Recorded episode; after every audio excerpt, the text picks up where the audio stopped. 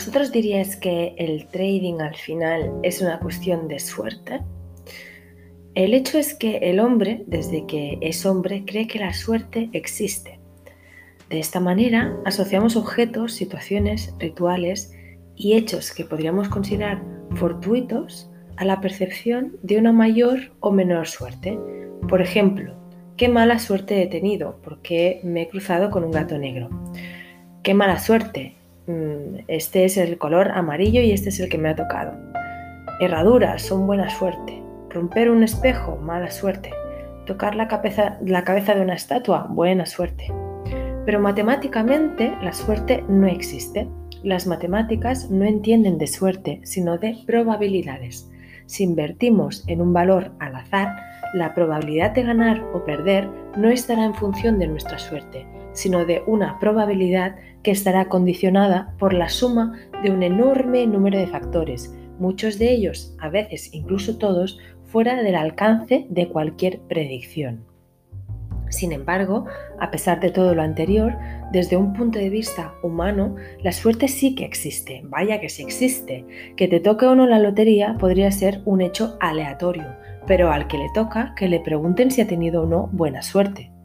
Por eso, psicólogos como por ejemplo Freud pensaban que la suerte descendía exclusivamente de la actitud de la persona ante sucesos fortuitos o aleatorios.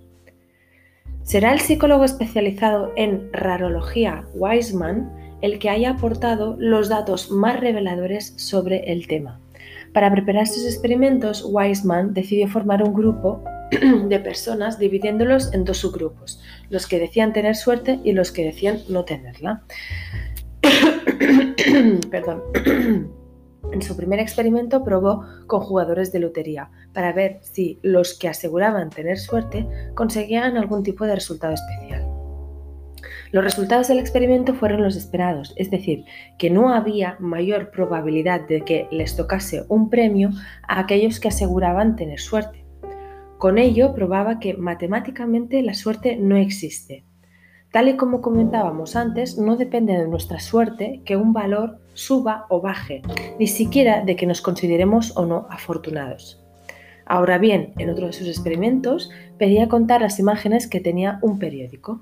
El truco estaba en que en la segunda página, en un anuncio a media página, es decir, grandecito, se leía, para usted de leer, en este periódico hay 27 imágenes.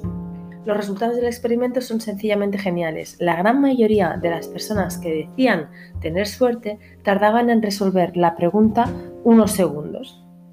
Hasta aquí normal. Sin embargo, la gran mayoría de aquellos que decían tener mala suerte tardaban varios minutos en dar el resultado. Hay incluso más. Otro experimento consistía en plantear el siguiente caso. Les hacía imaginar que trabajaban en un banco y un atracador les disparaba en una mano, dejándosela inútil.